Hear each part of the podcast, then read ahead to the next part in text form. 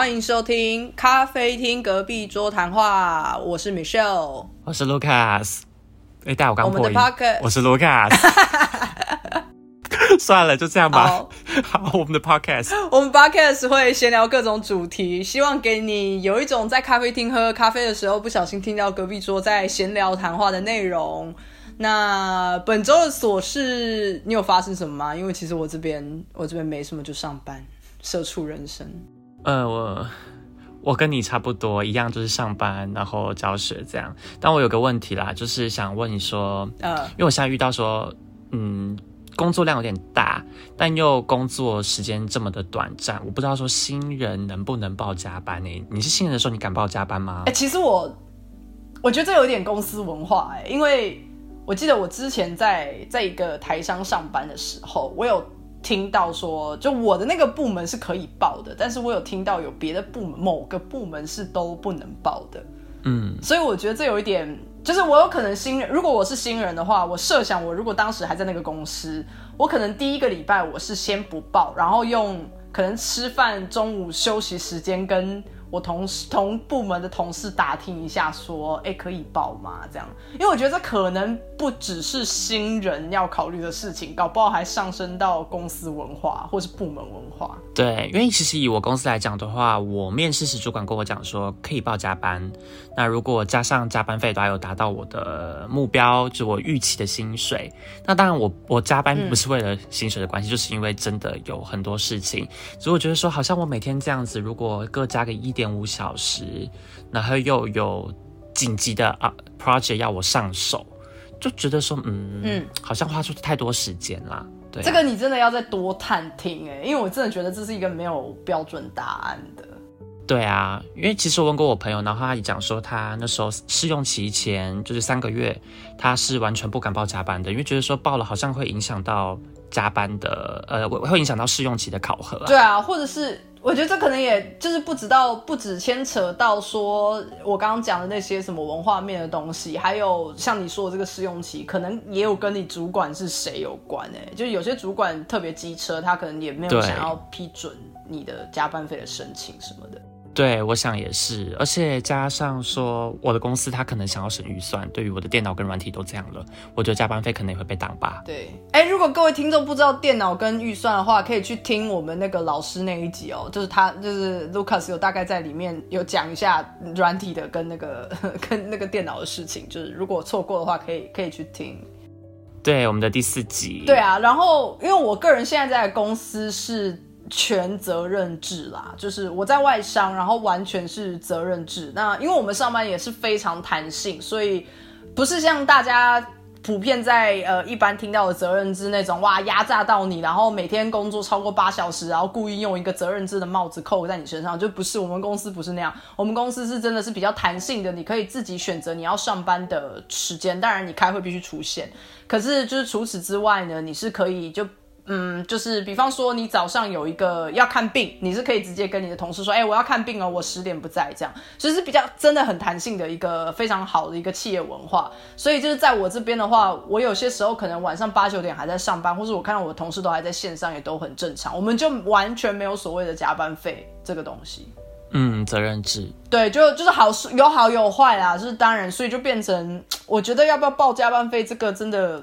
这这真的要问，要要要打听哎、不然好危险。对呀、对呀、好，那我了解。那我们就正式进入我们今天的主题。今天闲聊比较短一点，有些时候很长，有些时候很短啊，就看我们人生有没有一些好玩的事情发生。今天的主题跟工作有一点关系，就是我们要来聊我们打工的事情。打工，那我相信每个人在学生时期或多或少都有一点打工啦。就是当然，除非你是含着金汤匙出生，但也并不代表家里有钱就不打工。有些人真的是为了可能跟朋友一起啊，或者是。体对体验啊，或者是想要有自己有一些闲钱可以买自己想要的东西啊，那就先来问一下好了，你打过几份工？你人生目前为止，哇，这是一个好问题，一二三四五六，总共六份，我打过六份工。哎、很多哎、其实很，我觉得蛮多的，听起来就是因为这些都是发生在学生时期嘛，对不对？对，没错没错。你？因为我我其实只有三份工，那我必须要强调的是，其实我觉得这是一个很不好的一个观念，因为其实我爸妈小时候，就是我不知道他们是从哪里听信到一些，就是可能新闻看太多吧。就是我爸一直给我一个观念，就是一直跟我说，你就乖乖念书就好，爸爸还可以养你到大学毕业，所以就不要去打工，不要浪费你的时间去打工，请你去念书。就是我我知道，就是请不要，我家不是什么有钱人，就是也只是一般的家庭，只是因为我爸妈一直觉得说他们有办法供我到大学毕业，所以他们不希望我花时间去做别的事情，就是基本上要我一直读书读书读书。可是我毕业之后这件事情真的是我一个还蛮大的遗憾，虽然我打过三份工，但我真的还是觉得很遗憾，因为真的要趁学生时期的时候打工，累积很多经验跟人脉。你认同吗？对。我认同，非常认同。而且其实打工就是一个社会化的过程。如果没有打工的话，你第一份工作直接去投入职场的话，我感觉好像很难跟同事打好个关系。会知道那种没没没没教导就是。会没有学习到，就是会有一些可能应对进退啊，做人处事啊，你可能在打工的时候就可以先学到的，然后就变成对。就像你说的，我其实是因为我刚好是有在大学时期是有实习，但对我来说那就有一点震撼教育了。就是我当时也有受到一些，比方说长官，就是一些主管他们的给我的一些评语，就是在我实习结束的评语，就是对我来说蛮震撼的。可是如果有在那之前先打工过，我相信可能就不会犯跟我一样的错误吧。对对，可以理解。对啊，那你的你的第一份打工是什么？或者说你要先讲的第一个是什么？啊，我第一份打工的话是在补习班。那嗯，打工内容都要很单纯，就是打电话，就是要去打电话给潜在的消费客户，就这些学生们的家庭，问他们说有没有对。你讲的也太。你讲的很像是行销学上面的，就是很官方，因为没办法，前一份工作行销部，对，好好好，对，继续继续，就是打给这些家庭，然后问他们说有没有对于英文课程或学或数学课程有兴趣，其实就是骚扰电话啦，讲讲白点的话就是骚扰电话。对，那因为其实这份名单都是嗯非法取得的，它毕竟就是。各资法嘛，我们应该要遵循各资法，但是不一定是非法的吧？你你你你怎么知道的？我觉得是哎，因为就是让大家贡献出来的啊。我就据我所知啊，这些补习班的话都是跟他们的助教们吧讲说，哎，那你去跟呃你你去交出你们班班上的通讯录，然后我请你吃一餐麦当劳，这样真的假的？这么糟？你那时候没有吗？我。啊，我等下来讲我这边的部分，就是可是我我因为我这边也有一些收集资料，就是我也在补习班打过工，然后但是我们有类一个环节是要收集这些资料，但是是用正常的管道，哎，啊，那你们比较好哎，我们那时候都是透过这种非法的管道，其实就是出卖同学的管道吧，或者说这些补习班去去找，去去，因为像是间谍，这这个我也有听过，这个我有听过，对。对啊，那唯一打电话中我比较印象深刻的事情就是说，因为我不会台语，然后我要打电话去给别人，就是打电话过去家庭的时候，刚好是一个阿妈接的，嗯，然后我不知道为什么的，但我忘记了，但是我那时候要讲说你找谁的台语，然后我就不会讲，我好像就讲你假小之类的，其实好像就是你吃小，对 对，因为是其实好像是什么立嘴像是吗？立嘴像，对。对对对对对对对，然后就会觉得好尴尬，而且还有，对我想到一个很尴尬事，有的时候在某某，我就不能讲补习班，我讲 A 补习班好了。我打电话过程中，我不然报说：“Hello，你好，我这边是 B 补习班。”然后我对面的就是带领我的人就瞪了我一眼，好尴尬。对，对，所以我好像这个打电话的好像只。打过一天而已，哎哎，等一下，可是你刚刚的那个状况，其实我有遇过，有人有发生过，但他是那种惹对方生气的时候，会故意说他是另外一间补习班的人。哦，对，因为其实这样的话就会有造成另外一个补习班的观感不好。对对对对对对对对对，就是我也觉得这很贱啦。可是就是情急之下，我有听过有人也是用这种方式，就说哦哦没有，其实我是那个另外那间补习班的人，什么什么的这样。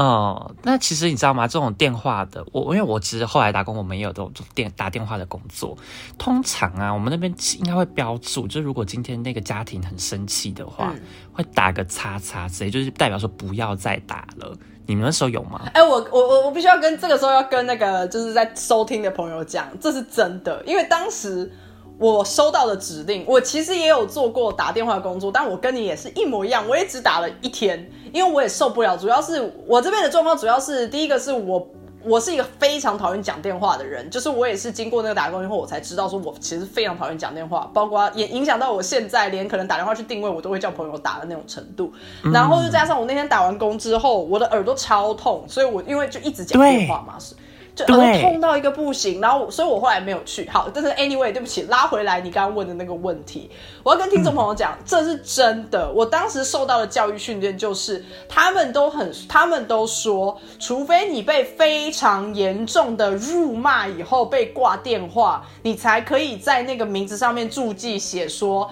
以后不要再打。不然你就是要再打去，不管你已经打了前十几、一百通都一样。所以其实这也是为什么有很多人，如果你常常接到补习班的电话，至少补习班我当时带的那个补习班的那个打工也是这样，就是你为什么？你会发现为什么？比方说，你如果有打过类似的工，你可能会很委屈，觉得说，哎，我只是打电话给你，我口气还这么好，啊，你有什么好凶我？可是可能对方已经接了十几通不同的人，但是他拿到同一本要打电话的那个电话簿，所以那个人可能接了十几通，然后因为那个人可能前前 九通他都态度超好，所以在第十通的时候，你是那个打工仔，你就衰，你就被骂。那当然，就是对于接电话的人来讲，你也会觉得可以堵拦，因为我明明就已经很委婉的告诉你说不要再打来了，然后你还给我再多打一次九通，可是这是真的，我们在注记上面真的是写说，如果他没有用很过分的方式去拒绝你的话，你你就要再打过去。没错，其实超没人性的。对对对对，那时候受到的这个教育、这个训练也是这样子。不过我教大家一个小技巧，你其实如果接到这种电话，所以可以讲说啊，不好意思，我们这边没有这个人，他就不会再打哦。哦，因为你会写说没有这个人，是不是？或空号什么的。对啊，因为就是代表找不到适合的窗口啊。对啊，就是乱乱留电话的概念啊。哦，OK OK OK，好，这这样好吗？我们会不会被补习班告？嗯，不会啊，绝对不能提到补习班名字，好可怕，好可怕。对对，我们刚才讲 A 补习班、B 补习班而已啊。那你的补习班还有其他的部分哦，所以你就只打那一天之后，你就没有再去踏入过任何的补习班哦。对啊，对我就再也没有了。对，哦，印象中是这样。哎，补习班我这边蛮能讲的，哎，因为其实，哎，我先讲好了，我刚刚前面有说，其实我家里就是我爸是希望我就是读书读书再读书，所以不要花时间去打工。那我为什么还有办法打工呢？其实我的第一份工作是在补习班里面，但是它算是一个。一个阴错阳差的小意外吧，就是当时我上的那个补习班，它其实是呃，我相信所有的呃，可能国高中补习班都会请打工的人去帮忙擦黑板，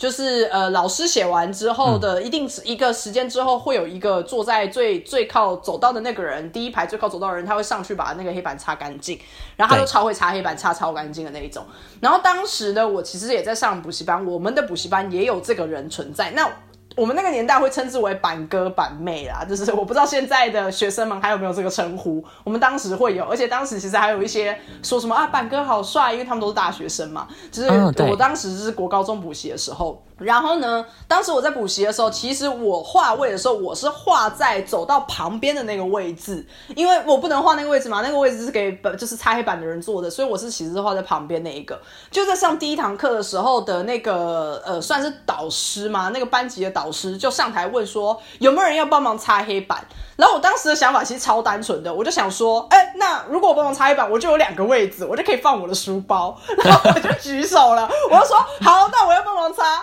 然后那个老师就说，哦，好啊，那你去后面写你的，你去后面就是在座位表上面写你的名字。然后我当时就是你知道，完全就啊，好 happy 哦，太好了，我有两个位置，因为你知道，就是国高中生的书包超大一天的，然后还拿一大堆什么便当袋什么鬼的。我想说很棒很棒，我以后都有两个位置了。然后我就去写了我的我的名字以后，然后他其实也，然后那个导师。是就只有大略粗略的跟我说啊，那你要怎么擦黑板怎么样，然后就告诉我一些就基本的擦黑板规定，然后我就开始上课了，然后我也就是很享受，就是那种，而且其实我觉得这样超棒的，因为根本不会睡着，因为你补习真的很累了，但是你每隔一段时间你就可以站起来，正大光明的走上台，然后擦一擦以后下来，所以其实你是。补习是完全不会睡着，然后我突然就觉得说好棒哦，我爱上了这个擦黑板的这个状况。然后结果那堂课结束之后，导师就跟我说：“哎，那你记得等一下就是你要去去打卡。”然后我才说打打什么卡？他说：“啊，没有啊，你。”对他才跟我说，哎，没有啊，你就帮忙擦黑板，这是一个打工。然后我就觉得超高兴，因为我本来你知道吗？我的出发点是我要两个位置，你知道当时的学生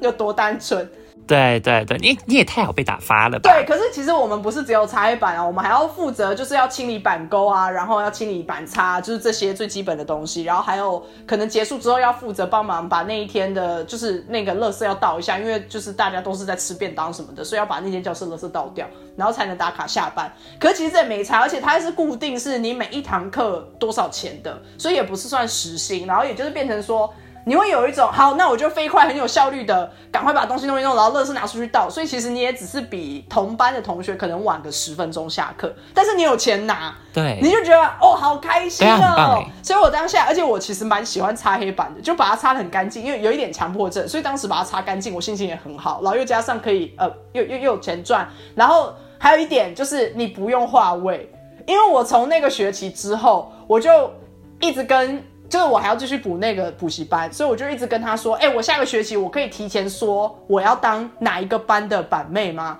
然后那些导师也说：“哦，好啊，那你就先在下一个学期的座位表先写上你的名字，就写在板妹的那个那个框框这样，因为本来那个框框是打叉叉的，对，所以就变成说我我高中那三年去补的那个补习班，我从来就不用什么提早去划位，然后怕自己的位置坐不好，因为我永远都坐在第一排的走道，超好。”对，方便到又有钱拿。对对对对对，我当时的想法就是这样，所以这是我的第一份阴错阳差的打工。然后当时我还有拿，就是拿打赚打工赚到的钱，就是可能请我爸妈喝饮料什么的。然后我爸妈也觉得 OK，因为你本来就要去补习啊，就是对他们来说这没有在花你额外的时间。对啊，所以我爸妈也没有生气，然后就觉得哎 OK 非常完美。然后我的第二份打工也在补习班，因为当时呢就在那个补习班，就是非常开心嘛，就是就是我刚刚讲的那一切，开开心心的，然后又交朋友啊，又认识那边的一些导师。那我不知道你有没有这样，因为我当时还是高中生的时候，我看到那些导师就是在补习班里面负责可能发讲义啊，或者是帮忙准备啊，或是管秩序的那些老导师，然后他们又可以跟高中生打成一片的时候，可是重点是他又不用上课，然后他也不用考试。我当时其实是有一点想当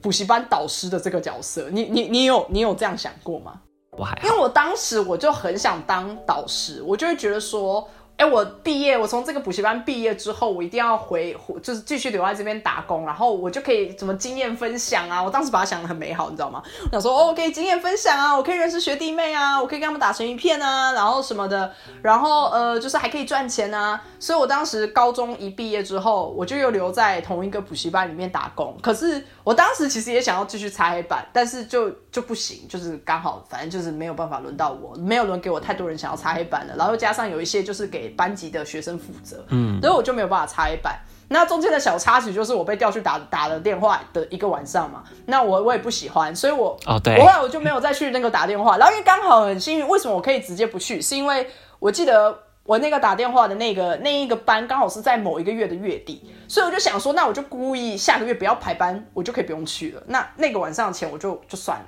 因为当下我只是想逃避而已，就你知道，年轻不懂事，不知道要面 对，所以我也没有说我要辞职，我就直接不去。就隔了两个礼拜，我就接到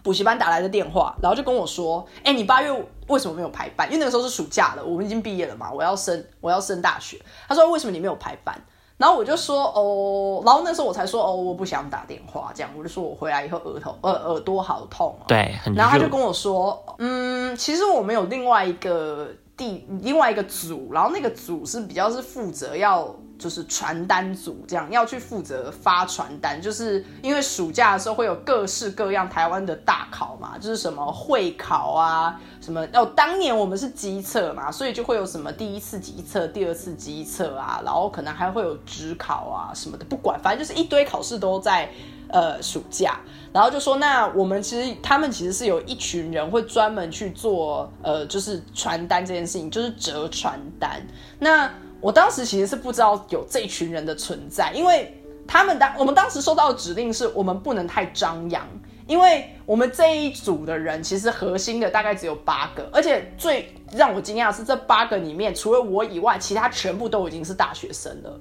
所以，而且他们是全部都是认识的，所以就有一种他们每一年都会回去负责做这件事，然后因为也不可能靠八个人折那么多传单，所以他们就会再找可能找电话打电话那边的人，然后可能找一部分的人来帮忙这样子。所以他们不能，他们叫我不能张扬的原因，是因为我是唯一一个应届的。那如果我让打电话那边的人知道。哎，可以不用打电话，然后来这边折传单呢？那一定会有好多人说哦，我不要打电话。对，没错。对，所以他们那个时候有特别叮咛我说，你不能讲出去。然后，可是当时我只觉得说，哎，好棒哦，我不用，我不用，呃、不不用打电话，我我折传单就可以了。然后，可是因为其实折传单也发生了一些，就是那个传单的纸都很烂啊，所以我手其实每天都有很多染剂，就是一些红色、蓝色的，因为那些传单印的那些印刷也不是真的多好，然后纸也很烂，在折的过程中，我整个手就是这边被刮，那边被刮的，所以我整个手其实当时还蛮多疤痕的。然后最让我不爽的一件事情，其实是我们那个传单组也有一个负责人，可是那个负责人其实也只是一个大学生，但是我就不知道他在秋什么，你知道吗？他就是某一次。某一次，然后那些大学生们，他们好像刚好都没有办法来，那我就莫名其妙变成了好像是所有人里面最资深的存在，因为其他都是从电话那边的人来的嘛。对，然后我是唯一一个每天都在折传单的人，所以。然后，可是因为当时就是我也不知道该怎么办，我就只能一直跟大家说，哎，那就这边折完你就去那边折，然后有有无穷无尽折不完的传单。然后总之就是好像差不多下午一点钟了吧。然后我们的那个传单的总负责人他就进来的时候，他就看了一下以后，就随口问了其中一个人说，哎，那你有你刚刚去吃饭回来吗？然后那个人就说没有，哎，我还没有吃饭。然后我不知道那个传单的组的那个组长就发生了什么，发了什么神经病，他就突然大声骂我说。你为什么不让大家去吃饭？然后我就想说，什么意思？我自己也没有吃啊，关我屁事。对啊，而且其实，而且你也没有说不让别人去吃饭啊。对，而且我们那时候折传单的地方，因为我们不可能在教室折嘛，因为教室就是在上课，因为暑期嘛，就是已经补习的大好时机，所以其实他当时骂我的点就是在补补习班柜台。对，所以还是有很多的家长。哇，又是比羞辱。对，为什么人生一直发生这些事情？然后我就被那个组长大骂说：“你以为你自己是很资深，你很了不起是不是？为什么你不给这些人出去吃饭？哈？”然后我就想说，就是莫名其妙，不是啊？啊，我也没有，我也没有吃饭啊，而且我甚至不知道，我也很饿啊，我甚至不知道可不可以去吃。哎，就是你骂屁呀！而且当时他只是一个大学四年级的学生，所以我更搞不懂你凭什么骂我，就是。我，那你有顶嘴？我没有，因为我真的傻眼，我不知道我要呛他什么，而且当时其实又在柜台，我又觉得说，我好像呛回去也不对，有点难看，你知道吗？就是我觉得对，也是要形象。对，所以我就有一种，我当时其实也有点半傻住了，就我有点想说，所以是我的，到底是不是我的问题？就是啊，全部人都吓傻，然后最后他就，然后就回去，然后我我后来我事后想想，其实我觉得他只是在。下马威而已，我觉得是他刚刚可能不知道去哪里摸鱼还是干嘛，然后他突然回来以后，他要给那些正职人员、那些真的在柜台里面上班的人表现说，就是老子有在上班，老子在教育人这样。然后，可可是我就很不爽。对，这其实都是演戏。对我超级无敌不爽，而且他当时其实有造成我蛮大的心理阴影的，就是我会觉得说，哈。就是因为因为我前面的那个在这边打工的经验太美好，你知道吗？我就觉得说这边的人一定都很好，就是当时就是很年轻嘛，然后第一份打工又是那么的美好，就后来在同一个场域结果发生这种事情，然后我就就有一种你的世界崩坏的那种感觉，就觉得说什么意思？我莫名其妙被骂，然后还被还这么丢脸，然后对现现在是怎样？然后他就说你们全部人都去吃饭。然后我就记得我当时冲出那个补习班，然后但是你已经你也不饿了，因为你的情绪已经爆掉了。对我只记得我当时拿起手机打电话给一个朋友，然后我只跟他说：“你不用管我，你接下来你把电话放旁边也没关系，我只是要跟你大骂一件事情。”然后我就把我就把我的委屈全部就是嘣这样讲出去，然后我真的是讲到哭。然后因为我就觉得说我我这个人是不是我啊？我不知道哎，我忘记了。我忘记了，还是我打电话给我妈？我我我好像我也忘了。可是就当时就觉得莫名其妙。然后，但是我在那一个地方，就是我折传单折了整个暑假，折到我就是真的大学开学，然后我就没有再做了。我后面也没有再回去。可是因为这件事情造成给我造成的阴影，导致我后来我都不想再经过那个补习班，就是连大楼我都不想经过，因为我就觉得好像会遇到认识的人这样。但我必须说，那一个整个暑假，因为我真的是狂打工，因为我就一直觉得，反正我也没事干，所以我花那个暑假赚到的钱，真的是让我买了，就是我人生第一台就是笔电这样子。所以我就我当时其实是蛮开心，哎，我赚超多，而且我当时中间有休假的时候，因为我不知道当时很内向，我连请假我都不会，我不知道该怎么讲，说我明天要休假，所以他们问我说，那你明天可以来吗？我就回可以。然后我就真的就一直去上班，你知道我上班上到就是某一天，他们突然问我说：“哎，你什么时？你上次休假什么时候？”然后我就回说：“我没有休过假。”然后他们全部人都吓到，然后就说：“那那你为什么不休假？”我就说：“呃，我不知道怎么讲，因为我这当时真的太 太年轻太菜。”然后我去，我记得有某一次我去唱 KTV，就是跟一群高中毕业同学去唱 KTV 的时候。我记得我们大家就在问说啊，你有没有在打工什么的？就有一个同学问我说，哎，你有没有打工？然后我就说有。然后他还问我说，那你哎，那好赚吗？我就说哦，我买到电脑什么的。然后他也就是很惊讶说，啊，你还买到电脑？然后结果他就算了一下我大概工作了几个小时以后，他就默默跟我说，你要不要告他们？然后我说为什么？劳违反劳基法啊？绝对违反啊！因为我当时真的是礼拜一到礼拜天，我都是工作十二个小时。对啊，那就违反。就我都早上。九点十点就进去，然后晚上差不多九点十点走掉，这样。所以就是我当时，而且当时的基本薪资又没有像现在这样子，所以其实真的可以买到一台电脑，真的是真的是蛮惊人的。很猛哎，而且那时候薪资好像一一五左右，是不是？一零五，我记得。那最低工资一零三，然后我去打工的那个地方，他还说：“哦，我们对你们很好，给你们一百零五块。”我想说，靠腰他妈多两块。是。而且他们连午休就是出去吃饭，他们会叫你打卡出去吃饭，回来再重打上班呢。你你你的会吗？我的那时候是晚上哎，我没有一整天。但我是跟你同个补习班哦，对对对对对对对对对对，所以我们那个时候，我那个时候就是这样啊，我就想说，好小气哦，你连我们中间吃饭三十分钟你都没有要给，三十分钟才多少块？五十块，你一个赚这么多的补习班。然后当时我想算了，随便。对啊。好，我大概讲完我人生大概百分之八十的打工了，因为我真的我真的没有没有其他打工经因为我后来就开始上大学嘛，然后就诚如我爸的那个那番言论，然后我自己也很安逸，所以我就真的没有没有就是。就是基本上是这样啦。那你你你还有对不对？你刚说你有五六份，有，因为其实补习班反而是我最少的。那我后来就是大学的时候，我打三份工，其中一份的话就是随堂助理，就是我们德文课的一个随堂助理。那老老抓辅佐老师，那其实那个非常简单耶。那个其实老师对我蛮好，老师就跟我讲说，你就当我助理啊，然后每个学期你可以领个每个月。对，每个月哦，每个月你可以领个五六千块钱，还是每个学期？哎，不错，很多哎。我忘了耶，我道我忘了到底是每个月还是每个学期了。反正就是有有钱可以领，然后我真的不用做什么事情，嗯，就是可能帮忙改改考卷啦，有啦，因为我就改改作文那些，那很快，嗯。那我觉得说改作文对我来讲也是蛮有成就感的事情，嗯。好，然后第二份的话就是呃，玩教德文，那时候我刚好自己已经有在。教德文课了，嗯嗯嗯，只是那时候的每个月每每个小时的薪水自己开的价钱蛮低的，因为毕竟是刚开刚起步这样，嗯，对，就是比现在再低个一半吧，或是更多，嗯嗯嗯。然后第三份的话，就是晚上的时候我要回学校打扫教室，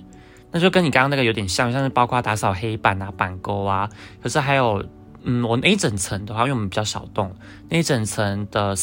一楼有四间教室，我就要在晚上九点半到十点半这段时间，把垃圾都把教室先扫扫干净，然后把垃圾都集中倒好，然后再把粉笔那些都摆上去。对，所以那时候其实蛮忙的，因为那时候我记得大三还大四的时候，我白天就上课，那时候要赶学分，嗯，八点就早八就有课程，嗯，然后有晚上。一直上课上到傍晚五点左右，然后我就在搭车搭到我家附近那边，准备去上家教，就七点到九点家教，然后教完家教之后，就再赶快赶快就是搭公车回学校去扫那九点半到十点半的打扫教室的部分，然后扫完教室之后再搭末班车回我家。那时候就差不多一年吧，我记得印象中一年都可。是打扫教室这个，我觉得很，我很惊讶，因为我以为学校都会有配合的那种清洁公司之类的会去帮忙，哎，就是我没有想到这竟然是开给学生可以登登记打工的一个一个职位。其实如果是到那种呃，垃圾的集中啊，他把很多个子母车那些去集中的话，的确是外包出去。呃，但学校的话，就是呃，教室的打扫就会给学校的呃，就是给学校的学生这样。哦，你那时候是很缺钱吗？还是你只是就觉得你做得到？我觉得那时候应该是缺钱吧，对，因为那时候我已经搬出去了，然后我就想说，哦。对我也我也不想再跟家里拿钱，我自从从国外回来之后，不想要再拿钱了，对，所以就赶快的去教德文课，然后去打扫这样子，对，但是说真的好辛苦，对啊，因为听起来也很奔波啊，你还要就是移动，然后就是同时之间还要还要上课什么的，超累的。对，然后有几次就是因为没有搭上末班车，因为我很负责，一开始啦，最开始都这样，都很负责把教室打扫好嘛。我就觉得说好像很脏，然后但其实都东西都是这样，你只要先把教室做个完整的大扫除，我要我要把所有的桌子往前推，然后往后推，然后嗯，把地上的发头发啊灰尘都扫完之后，基本上那一阵子教室就是干净的，嗯就捡个大垃圾就可以。对啊，对啊，但那时候就是为了就没有搭上末班车，所以我要穿过很长很长的隧道，然后走路，很晚呢、那个时间几点啊？就是扫完就十十点半、十点四十五啊。啊，末班车那么早就没有，我以为已经十二点一点了。没有没有没有没有，其实台湾的那末班车就是刚好我们那一区都是都蛮蛮早就结束，而且它又不是一个很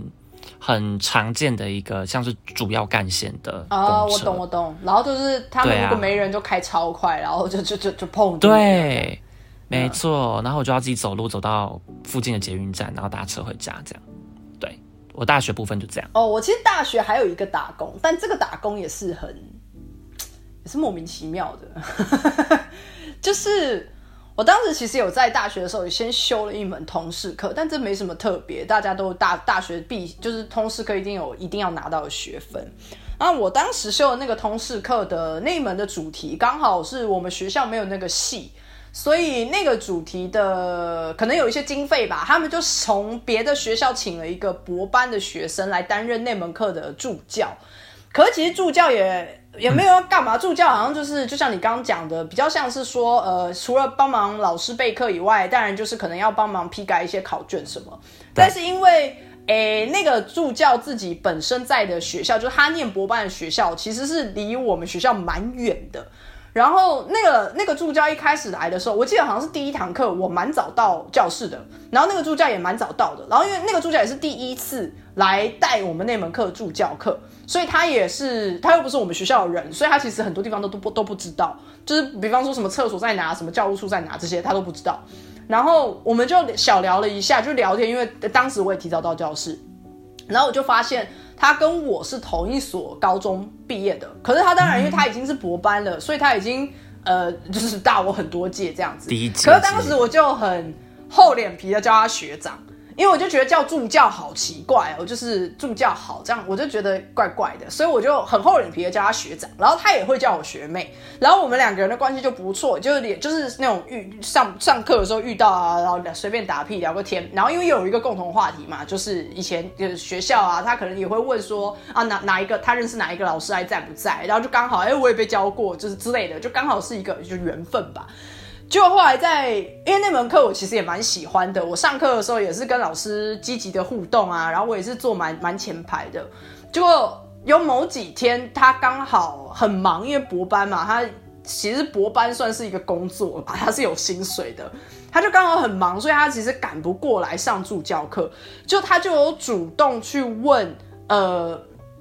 主动去问我们那个授课老师啊，我要说，我这是发生在我上完那门课的后一个学期的事情，所以我那门课我上完以后，我也获得蛮蛮好的分数，因为我就真的很蛮认真的那个通识课，我通识课不知道为什么分数都比我自己本本科还要高啦，我自己本科课超无聊，分数超低，然后 然后通识课我都选我想上的，所以就是很有趣，我都我的分数超高。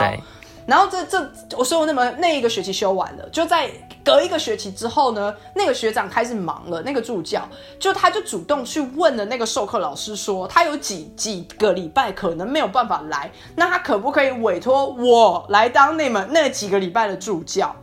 因为我没有互加脸书，所以我们他有跟我讲这件事情，然后我当下我下翻，我就说，哎，你是博班生哎，我大三生哎，就是我们差这么多，那我怎么可能去带一个助教课？就是学生也会觉得说你谁，然后老师也会受不了吧？然后他就说，哎，可是我跟老师沟通过，老师觉得你 OK 哎，因为老师也觉得你是一个好学生。然后当下我就想说。屁啦！然后他就我就说那要干嘛？他就说没有要干嘛，你就只是帮忙发发发考卷跟就是收考卷而已。就刚好我去带的那几门可以没有没有要干嘛。然后老师也说没关系，他可以自己带他要的器材去教室，所以他也没有要我帮忙。我只要就是上课前去找一趟老师，然后他告诉我今天可能要帮他，比方说把麦克风接好，把什么电灯打开、冷气打开，就做那些很 很琐碎的事情。他说这样就可以了，然后全程上课我就站在旁边听就好了，就是我也没有要干嘛这样。然后我就说你说的哦，你有跟老师讲好了，然后我也亲自跟老师确认，然后也可以，所以我就莫名其妙的当了某那一门通识课的助教，大概当了四五堂课有，因为他后面他就有一直请假，然后我就要一直去带。然后可是我跟你讲，有一次最尴尬就是那门通识课是三个小时的课。第三个小时要讨论，然后因为班上我当时是大三，那班上有一些大一大二学生，他们不知道我其实是大三生，因为我也不可能自我介绍。对，就在讨论课的时候，他们很认真的来跟我讨论他们那个期末的报告要做什么，叫我给意见。我傻爆眼，你知道吗？我想说，天哪，我心虚到不行哎，因为我就是一个大三生啊，我也不是这个专业，我就是。我就是，我也不对啊，我要我能怎么办？然后我就你知道这个时候能怎么做？装逼，我就只好开开始讲干花，我硬讲，而且刚好他们要做的主题我还记得，我记得超清楚，因为我当时慌到不行。他他要讲三角贸易，我想说啊靠啊，不就还还好，我知道是什么东西。然后 然后当下我就开始，因为他们其实一开始只是在讲贸易，然后我就导到三角贸易什么的，然后我就开始讲，然后他们真的好认真在听哦。然后那个时候我讲完以后，我就顺势的到每一组，你知道，就是走一走，然后问说，哎，你们还好吗？什么的。然后超尴尬的是，有一个组是我们有那个组有一个大四生，然后那是我们同系的学长，然后那学长还很傻眼的看着我说，学妹你怎么在这？对对，那我就说，我就说学长，我我这个很难跟你解释，但我现在是助教了。然后他就说，哈，你是个助教？然后可是他也是一个好学长，他也没讲什么。然后我就是在那边巡堂啊。然后那一次我真的带了一整堂课的讨论课，因为有别组也开始来问我说，我他们觉得他们有两个题目，然后不知道选哪一个好。然后我只好在那边跟他们讲说，我觉得哪个题目好，因为你可以写什么什么什么。然后刚老师上课有提到什么啊，不就还好，我上课有在听。然后我结束之后。我们那个通识老师还很满意，他跟我说：“哎，你很棒哎，你今天还跟同学打成一片呢，什么的。”然后我想说，虽然我这证明了我的钱没有白领，可是我真的好心虚哦，因为我真的只是一个大三生，可那个薪水超高。我记得我当时一个小时的时薪是五百块，很高，你的薪水超级高，超级高，超级高。因为那个那个博班生那个学长，他就跟我说。你领他的，对他就会直接给我钱，他就直接给我现金这样，因为他因为他不是连续请，所以他就会隔一个礼拜，他就会给我是信封，然后就里面就是一千五，因为三个小时。然后我就想说，好好赚哦！这 我当时想法就是哇，好好赚哦！然后直到我带到那一个讨论课，我才觉得就是好了，五百块合理。我我全身都在冒冷汗，你知道吗？但还是很多，我觉得还是很值得哎，超多超多，五百块那个时候根本就是几乎是你在外面兼家教的钱，搞不好都都不一定还有那个价，就是搞不好有些人家教是从三百三百五开始，然后更不要说我刚前面提到我在补习班打工才一百零块，对，所以我那个时候我真的莫名其妙捞到了一个高薪的打工或者是助教机会，就是虽然也只有五六堂课，可是就是一个蛮新鲜的一个机会，然后。后续就是我其实跟那个学长后面就断联络了，因为我也毕业了，然后他也没有再回去，他也没有后来也不是那堂课助教，因为好像也是博班毕业。就在某一次，这是后话啦。某一次我在搭南港捷运的时候遇到吗？遇到，因为他完全没有变，然后他穿西装，然后就他他是戴眼镜，他也是戴着眼镜，然后发型他也没有变，他穿西装，然后当时他旁边有一个人，他背了一个公事包，然后我记得是在转车的时候，南港展览馆转车的时候，我就经过，然后我看到他，我就愣了一下，他也愣了一下，然后我就说：“哎，学长你怎么在这里？”然后他也跟我说：“学妹你怎么在这里？”然后我才知道说他后来就是因为他是博班毕业，然后他就进了，那叫什么啊？那叫国科会吗？就是也那个中研院，中研院。他说他在中研院上班，这样，因为他已经就拿到博士。然后我们当时还说，哎，那我们有空可以来出来吃个饭什么的啊，就是就是客套话啦，就是大概是这样。可是我现在还是跟他是连友的状态，所以如果我真的要约他出来，我觉得他还是会出来，就是因为我们当时就是只是刚好生活圈不一样，这样，就这是一个后话啦，就一个很神奇的一个打工的经验。嗯，因为你刚刚讲到随堂助随堂的这个助理部分，我想到说，其实我跟大学教授一起开过一堂课，但那时候是短暂的冲刺，就是检定班的课程，到礼拜六要上。然后我算了一下，那个时薪真的非常低，可能每个小时才一百八到两百左右而已。所以你每个小时可以领到五百，真的算很多。可你要想到，那他原本是因为要找一个博班生来，所以他才可能才必须支付这个钱，你知道吗？我完全就是一个招摇撞骗。你知道，我甚至我很害怕会不会被被告哎。就想说，就是你凭什么？就是你有没有那个资格成为助教？就我当时很害怕是这个点，因为我就只是一个大三生啊。老师认可你啊？因为老师就觉得没差，因为他因为那个老师是一个很很乐天那种，放学时间还会跟学生一起打网球的那一种，所以他觉得没关系啊，没关系，OK 啊，偶尔一次很棒啊。对啊，对啊，对啊。我只能说我下风，我真的下风，很精彩。聊到现在哦，我们我们其实有一个很大块的一个领域，我们。没有碰到，但其实应该算是很多人打工会先接触到的一个领域。结果意外的，我们两个人都没有这个经验，就是服务业。呃，比方说手摇杯店啊，或是餐厅啊，或是什么早餐店啊，或是连锁的一些素食店啊，这种。我跟你说，我的接下来就有了。哦，真的吗？来来来来。有一个东西，它虽然不是服务业，但是我用时间轴来看，因为非非常短，暂把它讲完。就是我的在国外的第一份小打工是做市场调查，一样也是打电话，因为就跟前一个刚刚补习班的有点类似，只是要做问卷调查，那相当的无聊，所以就这样而已。好，服务业来喽。服务业的话，我做做一天，一天的 bartender 的概念，那时候是又是一天。对，因为有个，他都这本来都是这种短期的活动，他就是有一个音乐会，然后在一个像是小巨蛋的一个场合里面，那就会很需要这种专门去做饮料的人，但又不是真正的 bartender，因为做的饮料就是差差不多两三种，可是那个工作在在干嘛呢？疯狂的砸冰块，一袋冰块大概十五到二十公斤重，它是切冰块吗？切成就是。没有是砸，为什么？它是一袋，它是它是把一堆冰块就是呃丢到袋子塑胶袋里面去，但因为那个冰块都已经粘粘在一起了，所以它没办法就是单独一颗一颗颗的弄出来。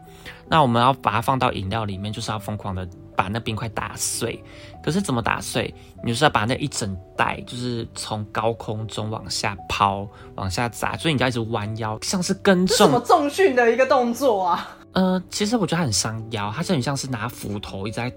砍地板那种概念。哦。对，然后就是做那个饮饮料。好莫名哦。对，可是其实领的还不错，因为呃，其实以国外来看，我觉得还好啦，就一个小时，我记得十欧元吧。收入差不多三百七，那时候好像三百七、三百八，差不多，差不多。这是我的第一个服务。哎，其实如果你讲这种一一天一天的，我也我也有过，哎，那也都算啊，因为这打工都算啊。那算，我有一次做过试调，你知道那种吗？就是哦，是那对啊，我知道啊，我打电话那个试调啊。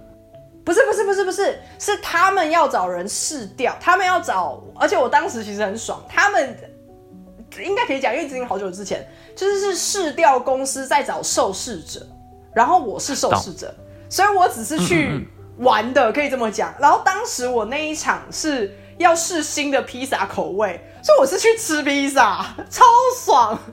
而且薪水超高，就是车马费可超高。那个时候他叫我们去一群人，然后就会有一个呃有一个算主持人吧，他就会坐在那边说：“好，大家欢迎你们来。然后我们今天要试三种披萨，那等下你们吃完以后呢，我们就会大概随机抽几个人问一下你们吃的感想。那如果别人在讲感想的时候，你认同，你可以帮我点头，然后你要补充也可以随时补充。然后他就是基本上是控场的，他要维持在。”他们好像一天找了五六组去，所以他每一每一组都是吃一样的口味的披萨。可是他就是那个主持人，他要负责就是要在三十分钟还是一个小时之内，三十分钟结束。所以我记得我当时试了三款没有上市的披萨，而且我近几年来也没有在市面上看到那三款口味的披萨，所以可能那三款都被淘汰了吧，我也不知道。就很特别的口味，很特别的口味，可是。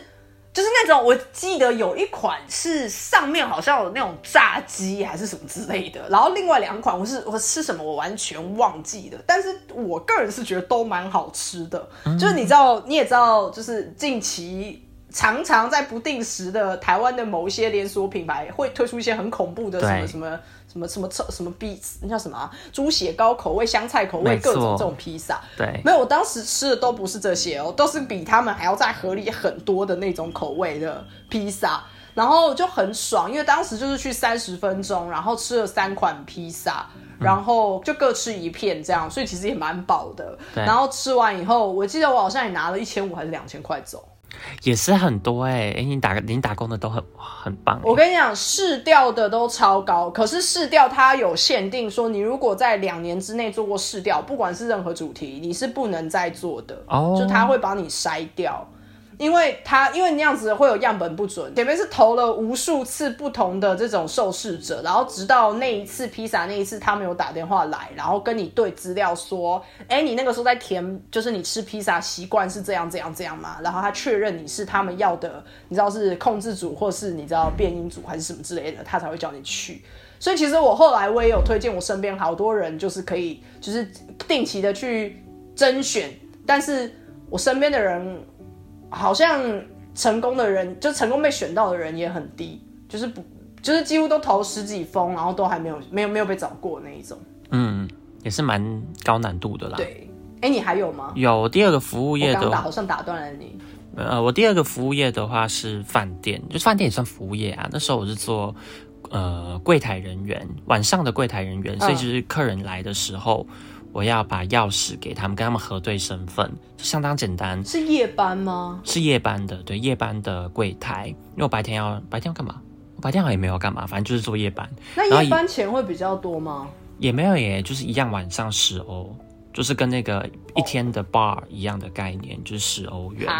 好。对，但我我那时候其实觉得还还不错哎，就是一天就八十欧元，然后我一个月工作个五五个晚上，我就四百欧元就可以。四百块好像可以买一只手机，我这样可以买 iPhone SE 一代，我自己再补一点钱。对啊，那时候觉得还不错。可是因为毕竟夜班真的很伤身体，因为我平日的时候又要去学校，所以呢，后来我就跟饭店讲说，我没有办法做夜班了，我觉得做的太太辛苦，所以我就变成服务员，就是早上的时候五点左右就要起床，然后搭最早的地铁，对。我要么看，要么要么不是晚上做十点大夜班，十点到早上七点，要么就是这种四五点就要起，五点就要起床，然后到饭店去去准备早餐，就有一些摆盘的部分，然后当今天呃该有的东西都摆出来了之后，咖啡也煮好了之后，我就要去协助内场去煮蛋啊，煮香肠啊，然后。呃，陆续大概七点左右的时候，客人来了，我就要去去外场去服务客人。那如果今天客人他有记，就有点一些餐点的话，像什么水煮呃水波蛋啊，或什么炒蛋之类的话，我就要再去内场回报。所以那时候其实我们蛮辛苦的，因为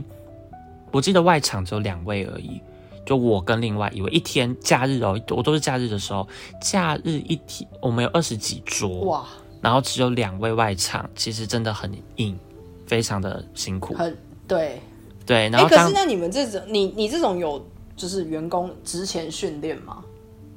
嗯，有教一次而已，其实就一次，就是我的主管有跟我讲说知道怎么做。但开始懂为什么每次就是这些工读生或是外场或是打工人员的心情都不太好了。就觉得说明明也没有受到什么多训练，然后压力又很大，然后因为咖啡又有很多种，什么咖啡 cream，然后 latte，latte 就加牛奶嘛，还有 espresso，然后 double espresso 之类的。然后我那时候发现一件比较呃好笑的事情，就是说，你知道那个咖啡机事实上是有清洗的，就是那个一个是打奶泡的嘛，对不对？嗯嗯嗯嗯嗯对，那另外一个按钮的话，是你在每次使用完奶泡的那个打奶泡的那个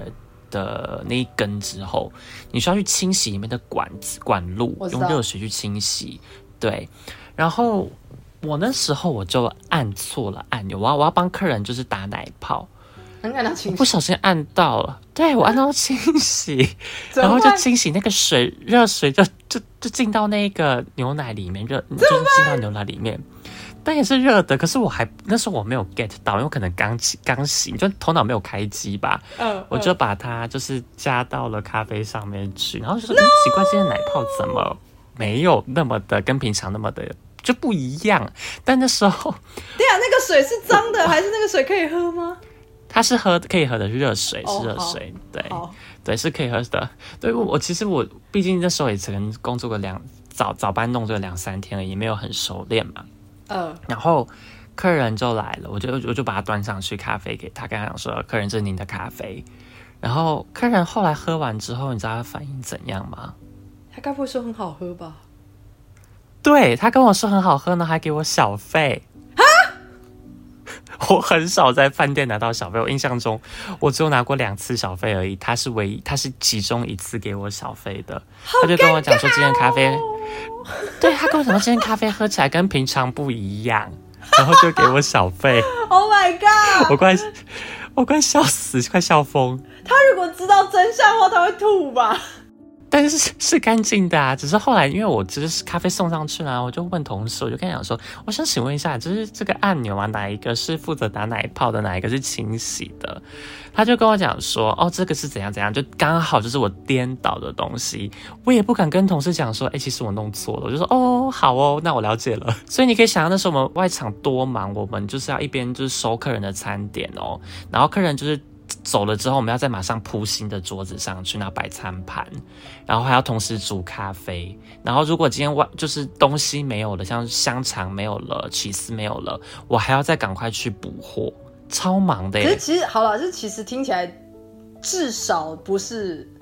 就至少虽然你好像错了一个犯犯了一个很很很很迷糊的错误，但至少不是说什么遇到 OK 啊，或是什么有人刁难你啊，或什么的这种。哦，我很幸运，我没有在那边遇到任何刁难我的人。哎、真的哎，因为服务业最怕的就是这种，不是吗？然后就是你被被大家推出来，然后你成为那个众矢之的。对啊，对啊。那你你还有其他的打工经验过吗？没有哎、可是我现在仔细想想，我觉得我们两个人打工经验差很多哎、你都是负责那种真的是体力活、劳力活，完全在付出时间。啊，当然啦，就是你教课那一块是是就是那个智慧，然后跟就是技能的部分。可是如果撇除掉那一块的话，你大部分真的都是在花好多的时间，然后赚就是非常微薄的薪水。对啊。然后我这边遭遇到的都是，要么很爽很高薪，然后很莫名其妙，也不是主动争取，就突然有的机会；要么就是那种就是呃震撼教育，然后还被莫名其妙被骂。对对对对，幸好我没有被骂过了，几乎没有。我印象中我没有。哎、我真的要补充一点呢，我真的觉得当时在补习班那个给我一个非常大的那种怎么讲 PDSD 嗯，创伤症候群。就是 就是曾经在那边是学生的时候，你会觉得大家每一个在那边上班的人都是笑脸着对你，然后因为你变成他们的同事之后，你又是最底层的人，你就是只是个打工仔，然后所有人都可以，就是好像所有人都可以骂你或摆脸色给你看的时候，我觉得那个对于一个刚满十八岁的人，就是第一份打工来讲，好了，刚满十八岁可能不准，但第一份打工来讲，对我的状就是心理状态造成了还蛮大的一个冲击，哎，就会觉得说，所以这些人原来以前你们会就是笑脸跟跟我做朋友，或者是想要跟我做朋友，纯粹只是因为因为我是付钱的嘛，我是学生，我家长付钱来，所以你们必须这么做。当我现在变成你们同事的时候，你们直接人前人后、哎，可是我觉得正是因为有这个经验，所以你可以知道说，真的职场就是这样子啊。对，当然，但所以我才会说，当时对我来讲冲击很大，是因为就是有一种天天堂掉地狱的那种感觉。对因为我就像我说的，我我一开始就是好喜欢那个地方，然后莫名其妙的可以帮忙擦黑板还赚钱，然后变成就是你知道在柜台被骂，然后然后可能其他人也没有人要帮我什么什么之类的。对，就我我是觉得打工真的是学到蛮多事情的啦，包括做人处事或者是一些一些呃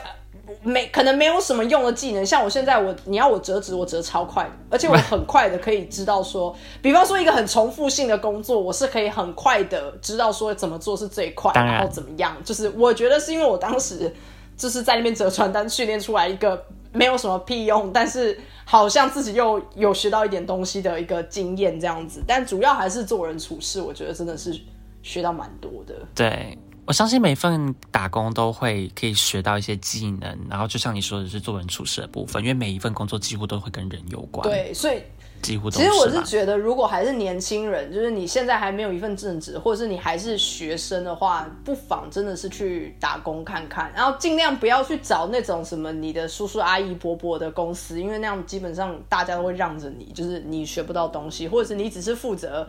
影印或是跑腿，其实也没什么这样。就是如果可以，你也想体验一下人生的话，不妨去个服务业或什么的，就是可能也可以培养一些同理心啊、同情心的部分啦。对对，没有错，我很认同。最后我两分钟补充最后一个打工，就是